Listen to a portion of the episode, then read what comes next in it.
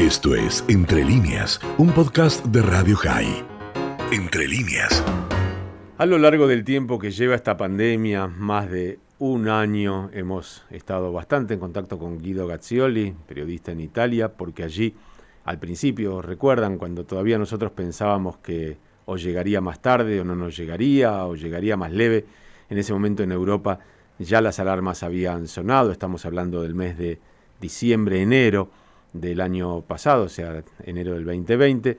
Y volvemos a Italia, volvemos a charlar con Guido Gazzioli para saber cómo están las cosas hoy, porque de alguna manera Europa termina siendo el espejo donde nos tenemos que mirar, ¿eh? especialmente por este cambio de estaciones y también ver cómo están las cosas referidas a la vacunación. ¿Cómo estás, Dani Salzman? Te saluda. Hola, ¿qué tal? Sí, bastante bien. En una Roma nublada, eh, donde hay una situación sanitaria que se va mejorando de hora en hora prácticamente y con una situación en vez económica que está empeorando muchísimo, al punto tal que el actual gobierno puso la fecha del 26 de abril como para empezar a abrir todas las actividades, si bien bajo las restricciones de reglas. Bien, han vacunado, entiendo, en Italia más de 15 millones de personas, de las cuales 4 millones y medio han recibido las dos dosis. Mm, ¿Se empieza a notar, por lo menos en cuanto al sistema sanitario, una merma en los contagios o por lo menos en los casos graves?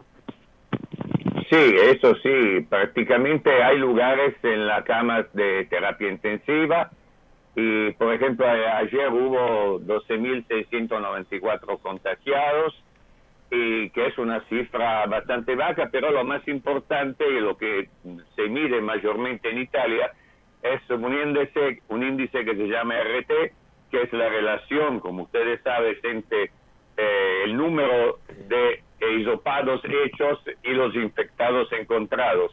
En el día de ayer eh, se hicieron más de 320 mil isopados eh, con un índice RT que eh, es de 0,83, es mucho inferior a, es muy inferior a 1, entonces esto indica, eh, si superas el 1, la situación empieza a ser crítica. Más abajo estás del 1 y más la situación es controlada. Y esto confirma que en la, en la práctica se están empezando a sentir los efectos de la vacunación masiva y que entonces estamos eh, mirando una lucecita al fondo del túnel. Hemos vacunado alrededor del 18% de la, de la población, que es una cifra bastante, bastante grande. Eh, se siguen eh, brindando por lo menos 250 mil vacunas a diario y entonces seguimos con este plan que, según lo declarado por eh, el primer ministro Draghi, tendría que permitir eh, a Italia de llegar a una inmunidad de rebaño para el mes de julio. ¿Hay disposición, hay, hay cantidad de vacunas suficientes? ¿Cómo, ¿Cómo está siendo la eh, distribución de las mismas en Europa y especialmente en Italia? Entiendo que Europa había hecho de alguna manera una compra conjunta. Sí, sí, bueno, la Unión Europea había hecho una compra conjunta de, vacunas y eh, decimos así que la, la situación, más allá eh, de los problemas que se han tenido con, tanto con AstraZeneca que con Johnson Johnson, está, digamos, mejorando día por día. En Italia tendrían eh, que llegar eh, dentro la fin de, la, de esta semana más de 15 millones de, vacunas que permitirían, eh, con el ritmo que estamos eh, haciendo, eh, acercarnos a esta famosa fecha de la inmunidad de rebaño. Bien, ¿dónde se vacuna en Italia? ¿Quiénes son los que vacunan? ¿Se vacunan en farmacias, en hospitales, en centros especiales? Mira, las vacunas están brindadas en varios centros eh, muchas veces en carpas que se han abierto en un montón de lugares, eh, pero por la gran mayoría eh, y en cada, y cada región tiene reglas diferentes. Hay algunas regiones que, por ejemplo, llaman a los over 65, otra en la cual tenés que anotarte, pero por la mayoría se hacen en los centros denominados ASL, que son los centros de asistencia sanitaria de barrio, donde hay siempre colas de gente que está convocada, habiendo hecho una, una reserva para que se le practique la vacuna. Bien, desde el punto de vista de la economía que mencionabas antes, eh, ¿rigen todavía restricciones? ¿Hay eh, cierres en algunos rubros? mira, eh, te digo una cosa. Eh, sí, hay cierres. Hay cierres porque, por ejemplo, toda Italia es zona naranja. Con, si nosotros exceptuamos prácticamente tres regiones, Valle d'Aosta, Cerdeña, y Puglia, que están todavía en zona roca, el resto de, la, em, de las regiones están en zona naranja, que eso significa en la práctica que los restaurantes están eh, cerrados, que pueden hacer solamente, eh, también se pueden hacer solamente delivery, y hay como una especie de toque de queda que eh, a partir de las 10 de la noche hasta las 5 de la mañana impide de salir si, no en caso de particular emergencia. Pero a, partir eh, del día 26 eh, no solamente van a abrir eh, todas las actividades, obviamente bajo las restricciones de reglas, sino también, y esta es la novedad, se van a abrir todos los niveles de la escuela con eh, una capacidad, digamos así, del 50% de los alumnos. O sea que todas las escuelas van a, van a, van a ser presenciales totalmente, la primaria la secundaria primer nivel, totalmente presenciales. Las otras van a ser con el 50% de los alumnos.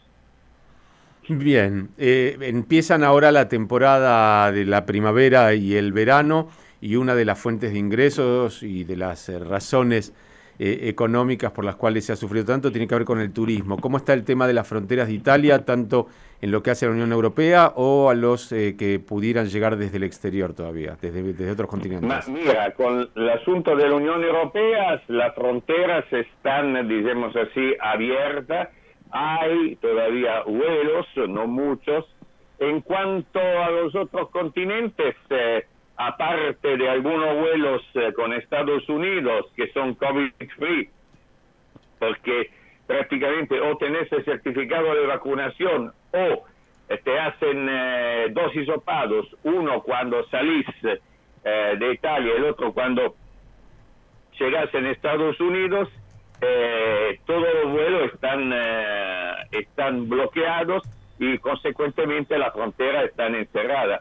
Ahora se podrán organizar, y esta es eh, también una última noticia, vuelos a Brasil, pero bajo restricciones que son grandísimas. Prácticamente tiene que presentar el certificado, el certificado de vacunación con un código de barras, porque como ustedes saben, eh, se dan vueltas muchos certificados truchos, especialmente en varios casos que, que han, se han conocido eh, desde México y otros países eh, de Latinoamérica, entonces los controles son muy, pero muy estrictos.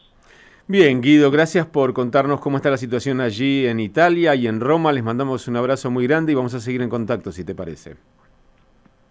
Sí, gracias a ustedes. Y otro dato, hoy los dueños de restaurantes bloquearon la famosa autostrada del Sole que junta prácticamente Milán con, eh, y cruzando toda Italia hasta, hasta la Calabria eh, por eh, una de las tantas protestas que están, se están desarrollando y este, esta semana van a protestar otros rubros, así que, como le vuelvo a repetir, bajo el punto de vista económico estamos en una situación muy grave que podrá provocar, si no se actúan medidas verdaderas de eh, reembolso por parte del gobierno eh, y de otorgar eh, prácticamente guita para que las actividades puedan sobrevivir, vamos hasta un estallido social muy grave y, en y por eso si vos pasás enfrente de un comedor de la, de la Caritas, donde antes había 30 metros de cola, ahora hay como 4 o 5 cuadras y podés encontrar tu vecino de casa. No estamos tan distintos, Guido, lamentablemente. Te mandamos un abrazo. Un abrazo a ustedes y un arrivederci desde la bella Roma. Arrivederci, allí estaba Guido Gazzioli desde Roma, Italia. Esto fue Entre líneas, un podcast de Radio High. Puedes seguir escuchando y compartiendo nuestro contenido en Spotify, nuestro portal radiohigh.com y nuestras redes sociales. Hasta la próxima.